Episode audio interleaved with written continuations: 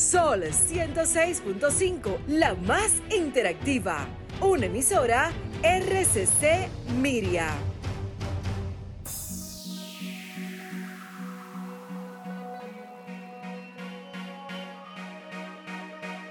A continuación, por Sol 106.5, Arquitectura Radial, Diseño, Urbanismo, Ingeniería y todo lo referente a la construcción. Arquitectura Radial, con los arquitectos Luis Taveras y Gleinier Morel.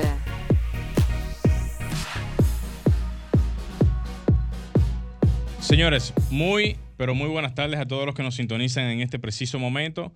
Acaba de iniciar Arquitectura Radial. Como parte de las informaciones que tenemos para esta semana, queremos informarle que según lo acontecido recientemente sobre el anuncio que hizo el actual ministro de la Vivienda, el ingeniero Carlos Bonilla, sobre una serie de normas y actualizaciones que tienen que ver con el entorno constructivo que en lo adelante se van a poner en circulación. Es un escenario un tanto interesante porque eso muestra que hay una especie de disposición hacia lo que tiene que ver la parte de la construcción y que posiblemente, si estas normas son ejecutadas en algún tiempo prudente y puedan estar a la vista pública, sería bueno e interesante saber cuáles de ellas se estarían implementando en una primera etapa, ya que muchas de ellas seguramente estarían siendo parte de la misma secuencia que se tiene de eh, las, que, las que existen hoy en día. Y en lo adelante sería también, como dije al principio, muy interesante saber cuáles son ellas para así poderlas debatir aquí, aquí en el programa de radio. Y por supuesto, hacer una especie de debate en cuanto a lo que tienen que ver las posibles implementaciones a futuro de este tipo de normas y implementaciones en lo que tiene que ver el Ministerio de Vivienda. Señores, de esta manera inicia Arquitectura Radial. Estimula tus sentidos, enriquece tus conocimientos. Arquitectura Radial. Muy buenas tardes, como bien dijo mi compañero Gleniel Morel, una hora de este domingo vamos a estar compartiendo con ustedes todo lo relacionado al sector de la arquitectura, la ingeniería y la construcción. Y por supuesto tenemos un invitado súper especial, pero no como el salami. Es muy especial nuestro profesor, el arquitecto Alexis López, actual director de la Escuela de Arquitectura de la UAS y próximo candidato o candidato aspirante a dirigir la Facultad de Ingeniería y Arquitectura de la UAS. Vamos a pasar de inmediato con la frase de apertura de todos los domingos para entrar en materia. Ama el color, toma riesgos y sé curioso. Kelly Wersler. Ama el color. Toma riesgos y sé curioso.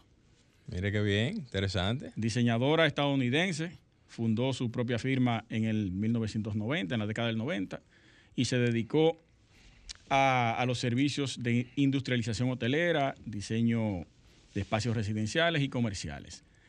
Tomé esa frase, ¿usted sabe por qué? Porque la torre Viga, Vigabón, la torre color fucsia, que ha llamado mucho la atención aquí, no recuerdo en qué sectores que está.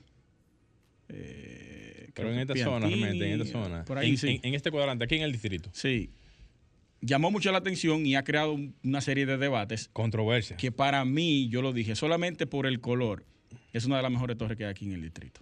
¿Cómo así? Rompe con el entorno, se atrevió. La firma de Sánchez Curiel, muy arriesgados son, también tienen un edificio amarillo. Amarillo. Totalmente. Completamente. Totalmente. No, vamos a decir que están haciendo una marca, ¿verdad? Eso es una marca. Sí, sí, todo el mundo habla de ese edificio. Sí. Todo el mundo. Dio de qué hablar entonces, ¿verdad? Sí, solo por el color, porque el diseño no es... No, no es extravagante desde el punto de vista de la forma, ¿verdad? Sí. Pero desde el punto de vista del color, llama la atención. Que, es, que es por la razón por la cual tú estás haciendo el comentario. Exactamente. Precisamente. La frase. Sí, sí. Vamos arriba. Mire, yo quiero saludar antes que todo a Daniel Felipe Mártir, que desde el Ceibo y Bávaro, parece que él se maneja en esos dos lugares, nos da seguimiento tanto al programa de radio como a, a mi podcast, LACT Arquitectura. Gracias por el apoyo un ingeniero, al igual que muchos más, nos dan seguimiento, nos hacen sugerencias y toman en cuenta también las cosas que uno plantea aquí como arquitecto y hacen aportes desde un punto diferente como la ingeniería. Saludos para él, Daniel Felipe Mártir. Morel, ¿usted quiere iniciar con su comentario? No, no, adelante, adelante. Ok. Mire, yo quiero referirme al discurso del, primer año del de gobierno del presidente Luis Abinader.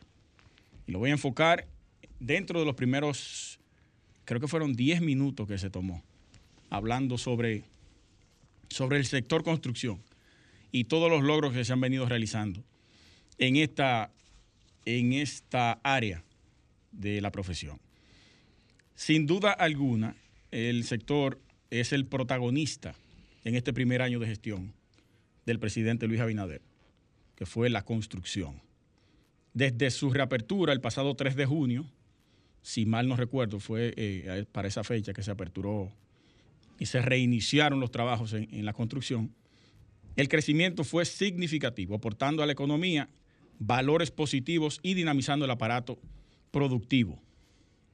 Aunque de la mano de ese crecimiento se generaron eh, otros factores que no ayudaron del todo, como el alza de los precios de los materiales, que llegaron a incrementarse productos hasta un 200% en el tema de los PVC, los plásticos. Y a pesar del cierre, el, el sector construcción fue el que más aportó durante la pandemia, que eso yo lo planteé en algún momento, porque la gente comenzó a recibir dinero en Estados Unidos lo enviaba y aquí se, construía como quiera. Aunque después del primer mes del cierre, la gente siguió construyendo, callado, pero seguía haciéndolo. Toda esa gente que no, recibía dinero, eh, en algún momento, cuando se le dio esa ayuda estadounidense, lo que hicieron fue invertirlo en bloque y cemento aquí. Y aprovecharon esa, esa, esos meses y, y trabajaron en ese sentido. Miren, para el primer trimestre, del, 2021, de este año, fue uno de los sectores que más creció, con un 58.6% a marzo. Eh, y a, junio, creo que fue durante los primeros seis meses, del total del Producto Interno Bruto, creció un 13.7%. Algo significativo para este sector, que por eso es que es el sector al cual se le da la principalía para la reactivación de la economía, porque genera una serie de, de, mecanismos de producción de la economía en todos los sentidos.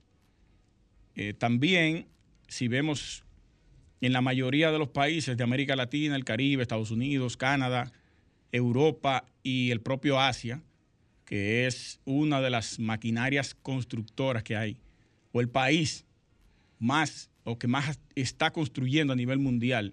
Actualmente eh, inauguraron, el pasado mes de junio, inauguraron el hotel más alto del mundo, con 628 metros de altura, algo así.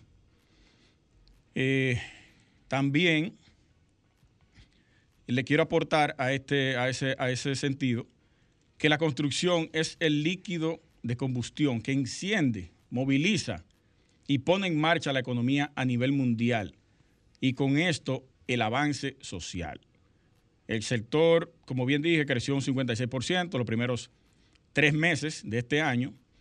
Y en el tema de los créditos hacia el sector, de acuerdo a las cifras de la Asociación del Banco Múltiples de la República Dominicana, ABA, solo el primer trimestre de este año se han destinado 178 mil, no, 178 millones 984 mil .6 para préstamos del sector construcción.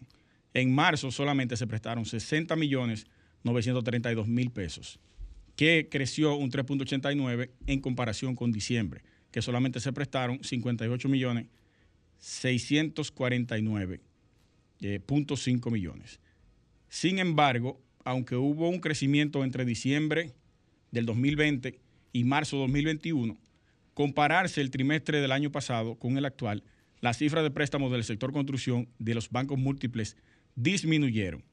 Durante enero y marzo del 2020, el crédito total destinado a esta actividad económica fue de 217 millones 199, mientras en el mismo periodo de 2021 disminuyó, oh, qué raro, disminuyó 178 millones 984 con una reducción de 38 millones de diferencia. Eso está, está jodón. Pero bueno, ahí está la información, señores. Eh, vamos a hacer un cambio y regresamos con el compañero Morel. Estás escuchando Arquitectura Radial. Bien, señores, continuamos en Arquitectura Radial. Señores, para todos los que están ahora mismo en sintonía, eh, unos, o sea, mandar unos saludos muy especiales a la ingeniera eh, Maciel de los Santos, así también como a la, ingeniera Sol Espinal, donde quiera que se encuentren, saludos muy especiales para ustedes. Bien, eh, a principio del programa veníamos justamente haciendo la introducción de lo que viene siendo la puesta en circulación, diría yo, de lo que van a ser a futuro las normas posibles o reglamentaciones que se van a modificar en lo adelante. Como decía al principio, sería muy interesante luego estudiar ese tema porque todo lo que tiene que ver con la parte de diseño y eh, construcción en el país justamente hace que eh, para nosotros sea de gran importancia porque estos son los cambios que dictaminan al final cómo van a ser inclusive eh, los procedimientos de diseño que desde la universidad se comienza entonces ya a, modificar ese tipo de conceptos y que luego entonces van a tener que bajar inclusive hasta estos centros de estudios para poder hacer que esas normas puedan ser estudiadas desde, el mismo momento desde que los estudiantes entran a las carreras para que ellos a su vez comiencen a conocer de todo este tipo de normas porque ya al final cuando se sale de las universidades ya prácticamente lo que se tiene es eh, un conocimiento, diría yo, un poquito más eh, de base para luego entonces cuando ya el profesional o cuando ya se forma como profesional, entonces ya tenga ya todas las informaciones pertinentes. Él habló de un código de construcción. Sí, es como, es como arreglar, diría yo, lo que, se, lo que se conoce hoy en día como las normas y reglamentaciones, pero o sea, basadas ya en una especie como de norma en conjunto que pueda tener un poquito más de amplitud en cuanto a lo que son los criterios constructivos. Eso va a abarcar todo. Eh, vamos a decir la parte de diseño, la parte, cuando yo diseño me refiero a la parte de diseño arquitectónico, la parte de diseño estructural, eh, sanitaria, eléctrica, o sea, todas las ramas habidas y por, y haber. Y por supuesto también entiendo yo que todos esos procedimientos deben de venir de la mano con algún tipo de logística de cómo se deben de tramitar los proyectos, porque hoy en día eh, uno de los paros o tiempos de pérdida más importantes se deben justamente a que a veces cuando los profesionales van a depositar proyectos en obras públicas y, los ayuntamientos, se pierde mucho tiempo porque muchas veces no se conocen todas las normas y todos los procedimientos y eso es lo que hace que cuando se depositen documentaciones, las revisiones atrasen los avances de los proyectos y eso a su vez retrase el posible avance en el sentido de cualquier tipo de estructura o proyecto que se quiera realizar. En ese sentido, y hablando ya de otro tema, yo tenía, estaba pendiente de hablar justamente de lo que fue el colapso por la falla estructural asociada a la construcción del puente ferroviario en México, que ya salieron los reportes, salieron los reportes hace ya varias semanas, y estudiando el tema porque justamente tiene que ver con una sección del puente que se colapsó producto de algunas fallas que luego del peritaje y luego de las inspecciones que se hicieron. Hace unos meses de eso. Sí, el colapso fue hace unos meses y luego de eso se contrataron algunas firmas de peritaje para verificar el proceso constructivo, cómo fue, y luego entonces posterior a eso hacer una evaluación de cómo fue eh, o por qué o cuáles fueron las razones del colapso en sí de ese puente ferroviario en México. Señores, la empresa o la firma consultora determinó que habían unos cuantos puntos importantes que no, que no estaban adecuadamente eh, terminados, que tienen que ver justamente con varios puntos. El primero fue el proceso de soldadura de los pernos tipo Nelson que se utilizan justamente para la conexión de la losa con la parte metálica. Otro punto importante fue la porosidad y la falta de fusión de la unión del, perno en lo que tiene que ver la viga metálica. También habían o sea, eh, faltas de diferentes tipos de, consideraciones, como por ejemplo la cantidad de soldadura que se le da a la estructura en función del tipo de, o sea, del tipo de estructura. O sea, si, eh, vamos a decir el tipo de conexión, el tipo de estructura, eh, también las, las, formas en cómo también se, se, veían las soldaduras un poquito deficientes en cuanto a la cantidad de soldadura por pulgada cuadrada. Y así también como aspectos en lo que tiene que ver el el tablero en sí de donde se apoyaban este tipo de elementos estructurales, o sea, las vigas metálicas. Eh, como decía él también hace un, hace un poquito, el tema de las soldaduras no concluidas o mal terminadas o mal ejecutadas. Así también como lo que tiene que ver la supervisión y el control dimensional de todo lo que tiene que ver el ensamblaje y el seguimiento de cada uno de estos proyectos. Ahora bien, yo voy a poner entonces ese ejemplo, ese, ese, esa, pequeña, esa pequeña parte de lo que tiene que ver el, el, estudio que se hizo a nivel de, de, de, lo que fue la investigación y lo voy a llevar aquí a República Dominicana, porque nosotros tenemos justamente la misma referencia a nivel de lo que son las construcciones que se hacen en, en México y más que nada, en este sentido, a nivel de lo que es las líneas del metro de Santo Domingo las cuales se, desarrollaron hace unos cuantos años aquí, eso tiene que tener casi algunos 12 años eh, o 13 años desde su inicio, y yo viendo el ejemplo de México, que es un país bastante desarrollado y que tiene unas, eh, una cultura eh, de, de, la parte estructural hasta más avanzada que nosotros, estamos, ellos, ellos están, diría yo, algunos años luz por encima de nosotros en, en cuanto a lo que tiene que ver la parte constructiva.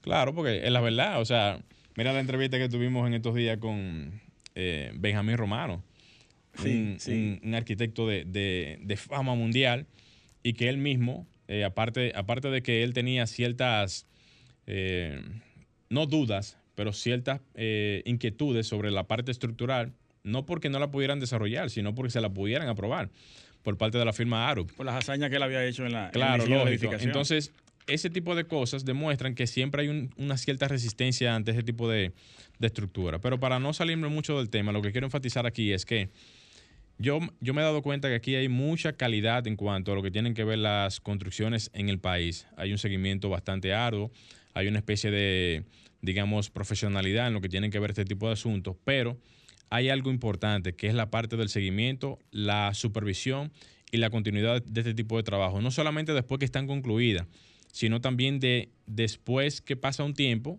que no se revisan ni se dan un, o sea, no se le dan un tipo de mantenimiento, porque no se trata de un puente eh, vehicular, se trata de un, de un puente ferroviario o de una línea ferroviaria que está en continuo uso y que no es como una vía pública que está prácticamente en un suelo firme. Se trata de una estructura que está en el aire y que continuamente está eh, en uso por las cantidades de viajes que se hacen día a día y yo me pregunto lo siguiente, ¿aquí verdaderamente se le da algún tipo de revisión a lo que tiene que ver el asunto del Metro de Santo Domingo? Cuando digo revisión me refiero es a la parte de las líneas. Yo sé que se le da una revisión. Se le hace un mantenimiento. Hay un mantenimiento previo, continuo que se le hace. Casi. ¿Cuándo fue que no, se le no, voy a decir, no, no. eso aquí. es continuo, pero es para el, asunto de los rieles. Eso sí, eso sí se le hace a los rieles. Yo estuve investigando y a los rieles sí se le hace. Habla la parte, la parte del hormigón. Sí, yo digo la parte de la revisión de la estructura en sí. La estructura que no es tan vieja, porque estamos hablando de, de, 10 años más o menos, pero señores, es una estructura importante que tiene, como yo dije hace poco, una incidencia muy activa. Estamos hablando de cientos de viajes diarios, o sea, todos los días, a, cada hora y continuamente sin parar. Entonces, esas estructuras, por un asunto lógico, se mueven continuamente, tienen vibraciones y eventualmente algún tipo de condicionante debe de existir en esa estructura que pueda quizás debilitar algún punto específico. Nadie me diga a mí que no, porque verdaderamente las estructuras en, su momento están diseñadas para, para lo que son usadas, pero eventualmente cualquier estructura puede tener algún tipo de fallo o puede tener algún tipo de, condicionante que no haya sido revisada en el tema de la supervisión al momento de construirse y que quedara al no sería la, la, palabra, o, o o sin, o sin revisión. Porque mira el caso de México. En el caso de México, y con la referencia que estaba diciendo, son personas o son culturas que tienen un poquito más de criterio en la parte de lo que es el seguimiento constructivo. Y ellos, aparte de todo eso, dejaron de supervisar algunas zonas que luego en este tipo de revisión aparecieron como deficiencias estructurales posiblemente quizás por un asunto de no seguimiento a lo que eran los procedimientos constructivos, quizás por la, hace, la, o sea, por la aceleración del proceso, por eh, la rapidez, por no estar quizás pendiente a una serie de, de situaciones. En fin, cualquiera que sea la condición, la evidencia está ahí postrada. Y estamos hablando de que los ejemplos tenemos que utilizarlo no solamente para ver el precedente, sino también para tomarlo como referencia para poder aplicar en cuanto a lo que tiene que ver eh, el caso en sí, algún tipo de medida que se pueda utilizar para prevenir cualquier situación a futuro. Entonces, la, información la llevo justamente para que tanto OPRED, que es el, órgano rector. El órgano rector, la parte que se encarga justamente de eso, si es eh, de, o sea, si es posible, que nos pueda mandar la información que tiene que ver con el, tipo de mantenimiento que se hace, el tipo de, seguimiento que se hace, cuántas veces se hace ese tipo de seguimiento, para poder pasar la información correctamente, ya que cuando uno busca este tipo de informaciones de qué tipo de cosas se hacen, no están visibles al, digamos, al, portal, digamos, de, la página oficial de, de, OPRED, porque solamente son informaciones genéricas. Y cuando uno llama, a veces no le dan la información porque piensa como que es para otra cosa. No sé, entonces como es una información pública, yo le solicito por esta vía, quien sea que esté escuchando el programa ahora mismo, que le pase la información al director o a la persona encargada de OPRED para que nos haga llegar la información de cómo se maneja el tema de la, del mantenimiento en OPRED. Si el mantenimiento es periódico y no constante, por lo menos saber qué periodicidad tiene esto y para cuándo le tocaría entonces la revisión nuevamente de esto, porque tenemos que tener claro lo siguiente. Aquí, como en cualquier país del mundo, debe de existir una cultura de mantenimiento de las infraestructuras y más las que están a nivel de uso tan continuo y diario como son los puentes, caminos, eh, caminos no, eh, puentes importantes, eh, estructuras eh, ferroviarias y todo lo que tiene que ver con algún tipo de uso masivo que tenga que ver con lo que es la población y la seguridad de las personas.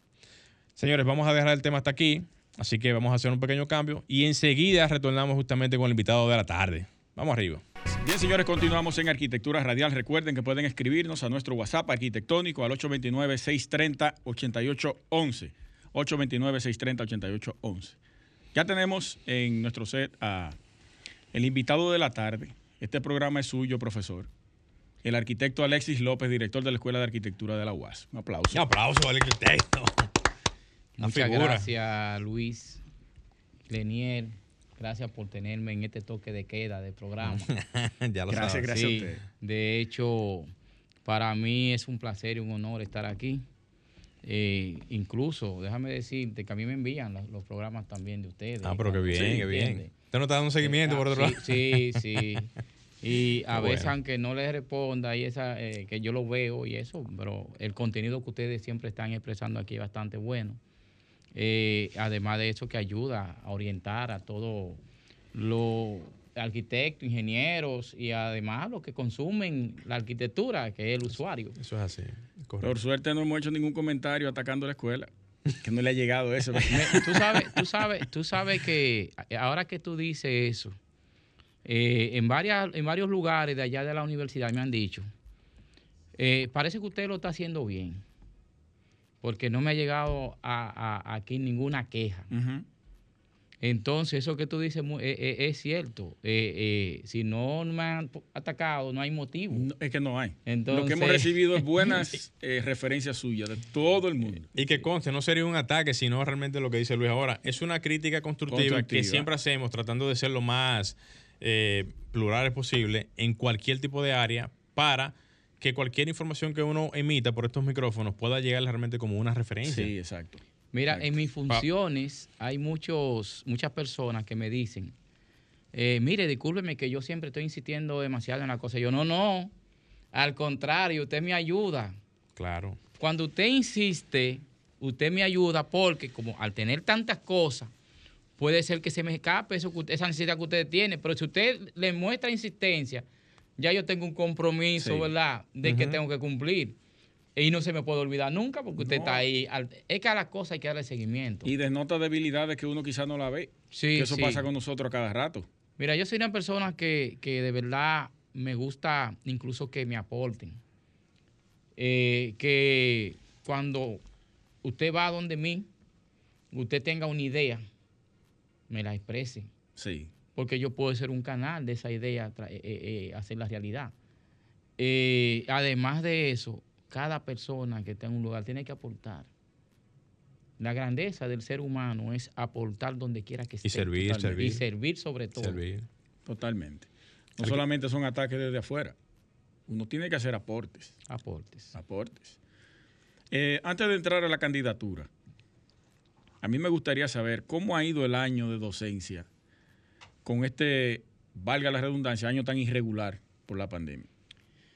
Mira, eh, desde que inició la pandemia, nosotros tuvimos que aprender a manejar eh, lo que es las clases virtuales.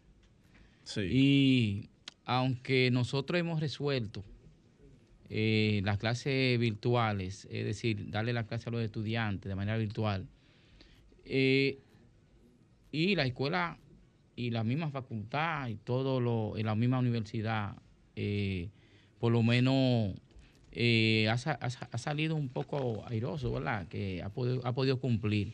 Pero hay un pequeño inconveniente, porque por más esfuerzo que nosotros hagamos, eh, hay otro problema, que es que el estudiante eh, carece de, de- de recursos. También. Eh, nosotros Ese es el mayor hemos problema. podido, bueno, eh, dar las clases. Sí. Pero ¿cuál es el, gran, el mayor problema? Que el estudiante, yo aprendí ahí lo que era un paquetico, yo no sabía lo que era eso, digo, el paquetico. No, pero, Entonces, ¿Qué pasa, profesor? No, de verdad. No, pero, hay que- pero eh, la verdad, hace En la tiempo verdad que... yo tengo que decirle, pues yo dije, ¿y qué es lo que es un paquetico? Y cuando ellos me explicaron, dije, pero eso se va en una sola... eh, eh, En una sola clase, ¿verdad? En una sola clase. Yo le dije, entonces se, la- se la le va el internet, no puede, eh, e incluso hay otro problema también que nosotros los seres humanos no hemos aprendido. Y es, usted no puede ocupar dos espacios a la vez. Y hay estudiantes tiempo. al mismo tiempo. Hay estudiantes que se han inscrito, por ejemplo, en una materia y siguen y están trabajando. Entonces, lógicamente, si usted está trabajando, usted no va a poder rendir eh, Como eh, debe de eh, como debe ser. Pero nosotros hemos hecho un esfuerzo. Sé que hemos logrado, ¿verdad? la universidad ha logrado dar la clase virtual, pero me parece que si seguimos así, eh, eh, eh, la Usted sabe que, educación no va a que llegar tan- ese problema lo vamos a ver reflejado después de 5 o 10 años. Sí, eso es verdad. Sí, Sí, porque el fruto de ahora se va a ver Sí. mañana, no, no- Sí. no es justamente Mira, ahora. déjame decirte, a mí no me gusta dar la clase virtual. Yo le cogí un Pero yo me he dado cuenta que, que cómodo, en, en- en cierta forma. Sí. Es cómodo, porque yo digo, ah, pero yo no tengo que ir a transportarme ni salir tan tarde de la noche de la universidad. Claro. Eh, otra cosa es, no tengo que estar eh, almorzando fuera de la universidad. Ese tiempo precioso que uno siempre usa, que la gente nunca lo suma en el, en el tiempo de trabajo, trasladándome desde mi casa hacia la universidad. Entonces, eh, no me gusta dar la docencia, pero ¿por qué? Es porque me mortifico cuando estoy dando la docencia y como que el estudiante no pone tanta atención, eh, no hay una responsabilidad. Es lógico que si tú estás dando una clase virtual, debe por lo menos tener la cámara encendida. Los estudiantes no lo, no lo encienden. ¿Pero por qué? Porque es que no le da el paquetico. O eventualmente está en otra cosa y O, quizás no o- quiere- o no está en otra cosa. ¿Tú entiendes? no- Entonces, no, quieren prender la Ahora, deja- deja- sí te puedo decir que la clase virtual no se ha sabido aprovechar por parte de los estudiantes. No lo ha sabido aprovechar. Y otra cosa es que hay ha habido más deserción en las sesiones en, esta, en las clases virtuales. Deserción. Sí, es decir, que se han ido, Sí, se han que se han retirado, desertado, se han ¿verdad? aceptado bastante. Entonces, eso es un problema. Porque entonces ahí no va a avanzar nunca el estudiante. No, no, Es que no, no es lo mismo. Por más que lo quieran pintar de que las clases virtuales son el futuro, no, señor. Se debe combinar, yo creo, entre la Puede clase haber un virtual y la presencial. pero Yo pienso que al final, y, si, y sin querer denostar realmente lo, lo que es la experiencia y todo eso, al final, en un futuro, puede ser que sea la vía, de consecu- o sea, por consecuencia del tema de lo que es la educación. No, pero pero debe de haber una transición que vaya acompañada con todo esto, porque esto es demasiado chocante. O sea, no, no, no ha habido nunca una especie como de... no hay precedente. no hay precedente. Fue como de momento, todo brr, y ya. Bueno, o sea, no. hay nada que pueda explicarse Es que esto fue una emergencia. una Sí. emergencia. Y encima de la emergencia se buscaron medidas para poder Sí. hacer el, el uso de la Una docencia. emergencia. Ahora yo te voy, yo creo, yo no creo que, que sea virtual totalmente. Debe haber por lo menos una pequeña presencialidad manteniendo la- el distanciamiento y todos los protocolos, eh, pero no, eh, eh, no creo que vir- totalmente virtual no lo sea lo recomiendo. mejor. No. Perfecto. Eh, eh, Colega, yo estoy leyendo aquí una serie de personas que están escribiendo justamente por las redes. Le mando saludos justamente Milton. Ah, muchas eh, gracias, Milton. Saludos para Milton, Rey, activo sí. Rey, activo. Fran, el, el- el arquitecto Francisco de Jesús Escándalo, le mandó saludos también. Francisco Jesús, gracias. Sí, son Aquí personas. también en, en Facebook. Jenny Peña. Ey, saludos para la colega. Pero Jenny Peña Peña, esa que dice ahí, porque eh, ella Pe- vive Peña Peña. fu- fuera del país. Ella eh, vive en Europa. Sí, en Europa, Eh, sí. sí. Muy en activa Suiza, con todo lo creo que que ocurre. en Sí, Suiza. sí. Es Muy muy, activa con amiga todo mía. lo que ocurre Ah. Con muy todo. amiga mía, ella. Un saludo desde Sí. aquí. Ah, mira Ve que tú un toque de queda. Para que usted vea. No, no, y también usted El también. invitado es duro El también. invitado. Ah. yo, yo no, yo no creo, yo no, no me creo ser duro, no. Eh, yo siempre he dicho que realmente que el ser humano debe aportar donde quiera que esté y servir, como ustedes dijeron ahorita. Eh, yo lo que soy un simple servidor. Sí, pero como dicen la gente popularmente hablando, hay que dársela, profesor. Sí. Usted es duro. Esos son sus frutos que están esos son frutos, esos son frutos del esfuerzo, bueno, si del lo trabajo. dice lo demás otra gente está no, bien, pero, pero, no yo. El, chat, el chat Ah, el está chat. lleno justamente, justamente de mensajes. Arquitecto, vamos a entrar una vez en materia. Sí. ¿Por qué Alexi López quiere, eh, vamos a decir, ocupar un peldaño más en su carrera profesional, tratando de llegar a lo que es el decanato de ingeniería y arquitectura? Buena pregunta. Mira, eh, eso es una buena pregunta y, y al principio yo no, no tenía ninguna aspiraciones sobre eso, solamente quería llegar a la escuela de arquitectura porque yo vi que era una necesidad. ¿Te dolía Eh, realmente? Me vi que nuestra escuela estaba hundiendo cada día más y, Wow. y yo sabía que yo podía hacer un trabajo y por eso aspiré. Miren, eh, la Facultad de Ingeniería y Arquitectura eh, siempre ha sido como la cenicienta de la Universidad Autónoma de Santo Domingo. Eh, sé que han, han habido decanos que han hecho algunos trabajos, pero yo creo que todavía falta mucho a, a la facultad por hacer. De que nosotros por lo menos debemos llegar ahí para poder realizar una serie de, de cosas que no se han hecho y sé que lo puedo hacer. Eh, por ejemplo, nosotros no estamos, bueno, lo primero es que es con un equipo que yo he, ido- he venido trabajando. Sí. Y consta. cuando una persona en un lugar está con un equipo, se hace muchas cosas. Pero cuando una persona solamente que cree que lo sabe todo, no va a hacer El nada. todopoderoso. ¿Tú entiendes? y además, cuando ni siquiera se deja eh, eh, eh, de que le den por lo menos alguna sugerencia O hasta Entonces, alguna crítica, o mire, algunas eso. críticas y eso, no van a hacer nada.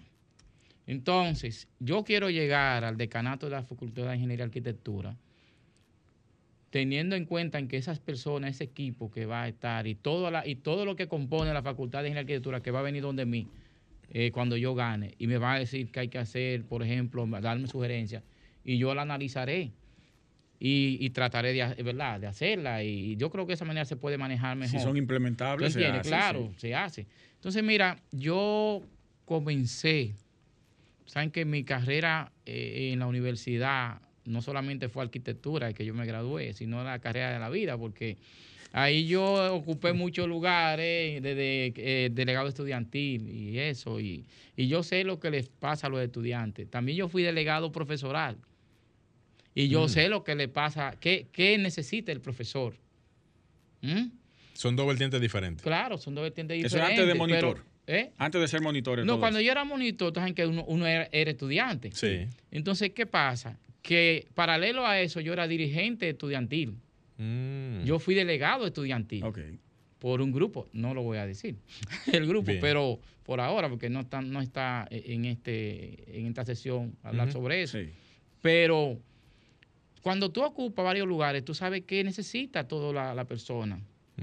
Entonces, después yo fui director, eh, a- aparte de ya ser profesor, ¿verdad? Moni- mo- Monitor, Ujú. delegado estudiantil, delegado profesoral, eh, profesor. Profesor, ¿por cuántos años?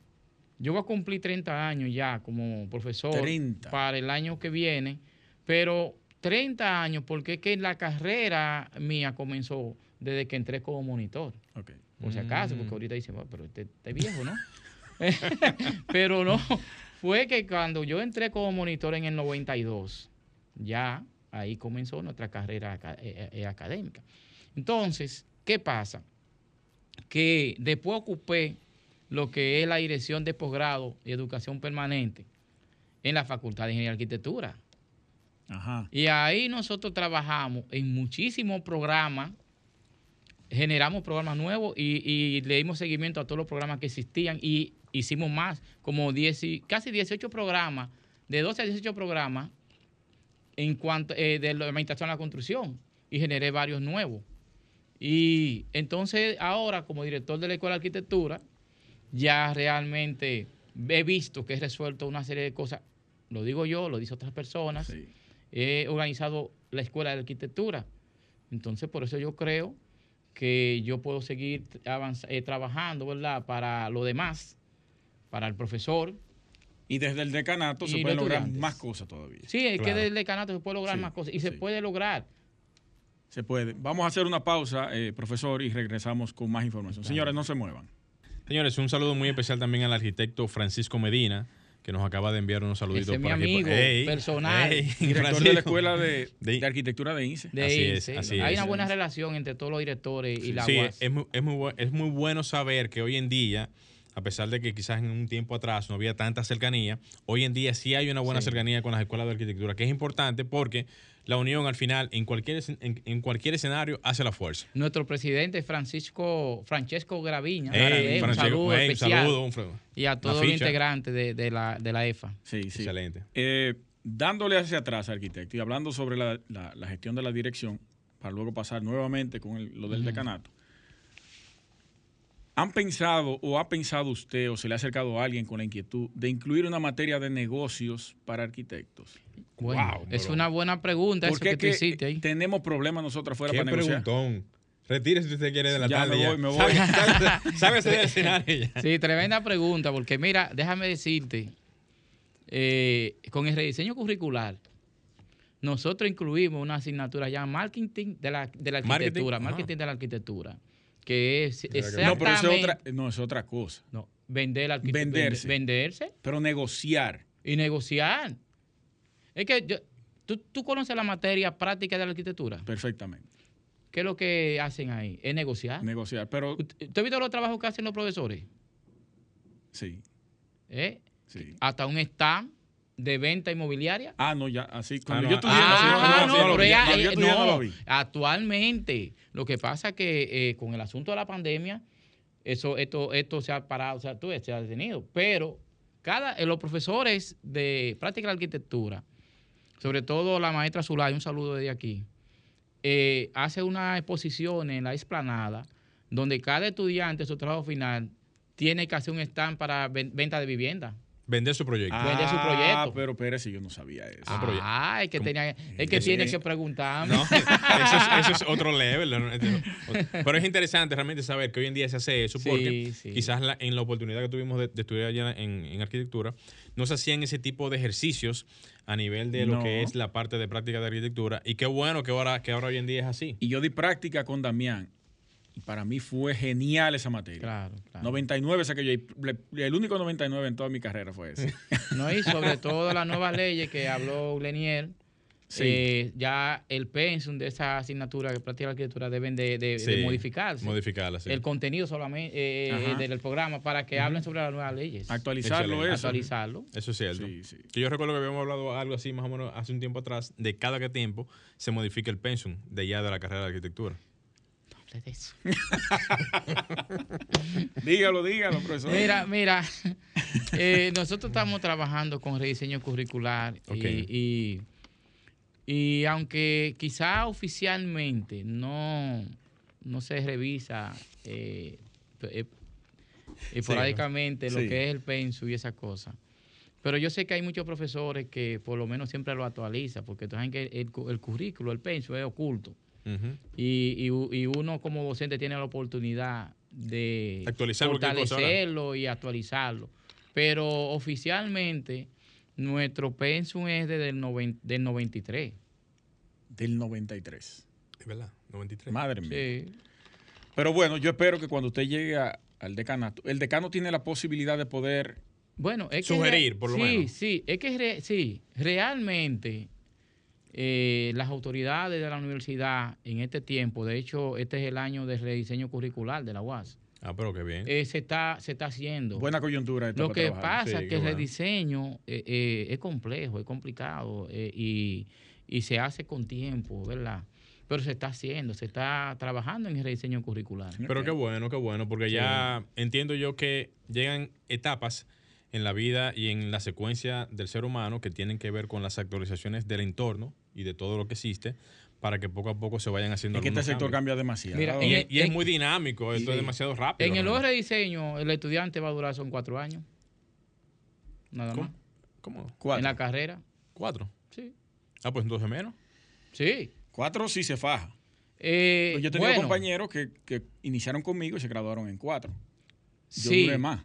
No, pero que anteriormente la eh, el, el- el rediseño de nosotros, el pensum, era para cinco años. Ujú.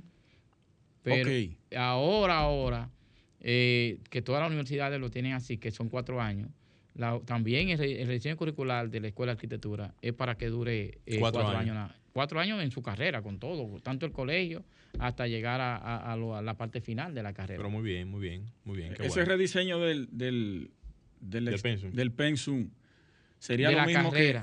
que. Ajá, sería, Bueno, lo, sí, de la de carrera, la sí. carrera, sí. sería lo mismo, el mismo problema que la modificación de la ley del código para ampliarla a dos años. ¿Cómo así? O sea, que, que va a ser difícil hacerlo. ¿Qué pasó, Franklin? ¿No vamos ya? Una llamada, ¿eh? Ah, ok. Ok. Vamos arriba. Eh, es, algo así, más o menos. ¿Cómo así? No entendí. No, lo único que me pregunta es que realmente si la, La complejidad la de- dificultad de poder aprobar un cambio estructural en lo que tiene que ver en- el, el pensum en, lo, en, la carrera de arquitectura es tan complejo como lo que dice Luis de que poder cambiar quizás el tema de la... No, no. eh, es un proceso. Donde toma su tiempo, Se ¿verdad? toma tiempo, donde hay muchas eh, eh, Opiniones y... personas que entran en, en ese cambio, eh, pero de luego que ya esté completo el rediseño, simplemente hace las aprobaciones del lugar. Y, y, lógicamente, después que está aprobado ya ese rediseño curricular, eh, sería implementado ya para la- los estudiantes que entran nuevos. Y hay algunos estudiantes que duran mucho tiempo allá, que después del tiempo lo pasan para ese nuevo eh, pensum de, de- de la carrera, ese, ese rediseño. Entonces eso. Igual que eh, como está ahora. eh, hay, eh, por ejemplo, yo soy del pensum nuevo, eh, 9, ¿verdad? Y todavía hay compañeros míos que están estudiando allá. Y entonces han tenido que insertarlo en el, en el plan 12. Ok. Y cuando lo insertan en el plan 12, entonces ahí ellos tienen que adaptarse a las materias que Sí, están ahí, porque sí. hay algunas materias que ya no la están dando. Y eso va a ocurrir con el, el nuevo eh, eh, plan, el nuevo pensum, en la en el rediseño, que van a tener que cambiar con el tiempo, que hay gente que dura mucho tiempo ahí, ahí sin, sin graduarse. Una colega me, me externó una preocupación, una inquietud sobre dividir la facultad. Crear la facultad de arquitectura. Mira, eso yo lo tenía en mis planes. Vamos a, vamos a pujar para todo eso. Mira, eso yo lo tenía, no, eso yo lo tenía en mis planes cuando yo llegué a la, a la dirección. Pero ¿qué pasa? En dos minutos cerramos, Eso toma, eso toma tiempo. Eso toma mucho tiempo.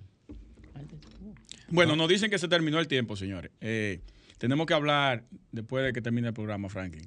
Muy bien. Eh, gracias por la sintonía. Ha sido un placer estar con ustedes. Arquitecto, un honor. Espero que podamos tenerlo nuevamente por aquí, ya con todas las propuestas eh, eh, eh, concretadas hacia, la, hacia el decanato. Y, y nada, muchas gracias. Glenn Morel. Sí, bueno, realmente yo tenía toda la propuesta eh, para decirla, pero es que entre nosotros el tiempo es corto. Sí, Eso sí, Eh, es realmente, yo estuve en otro canal donde realmente du- to- me dio tiempo para todo. Por aquí entre nosotros, eh, que tenemos muchas cosas que hablar. Se va el sobre tiempo, toda se la va el tiempo realmente. se ve el tiempo, pero nada, será en una próxima. Hay- Excelente. Hay, muchos temas, hay muchos temas. Eh, arquitecto, agradecer por su participación en la tarde de hoy. Gracias por compartirle todo lo que tiene que ver sus aspiraciones para lo que es el decanato de arquitectura e ingeniería. Y esperamos realmente que cuando llegue el momento, usted realmente pueda lograr eh, sentar las pautas y posiblemente los cambios que se necesiten en lo que es la, la escuela de arquitectura. Para eso que aspiramos, es para tratar de resolver y sentar todas esas pautas que faltan. Bueno, señores, hasta aquí Arquitectura Radial. Ya será hasta la próxima semana. Muchas gracias. Sol 106.5, la más interactiva. Una emisora RCC Miria.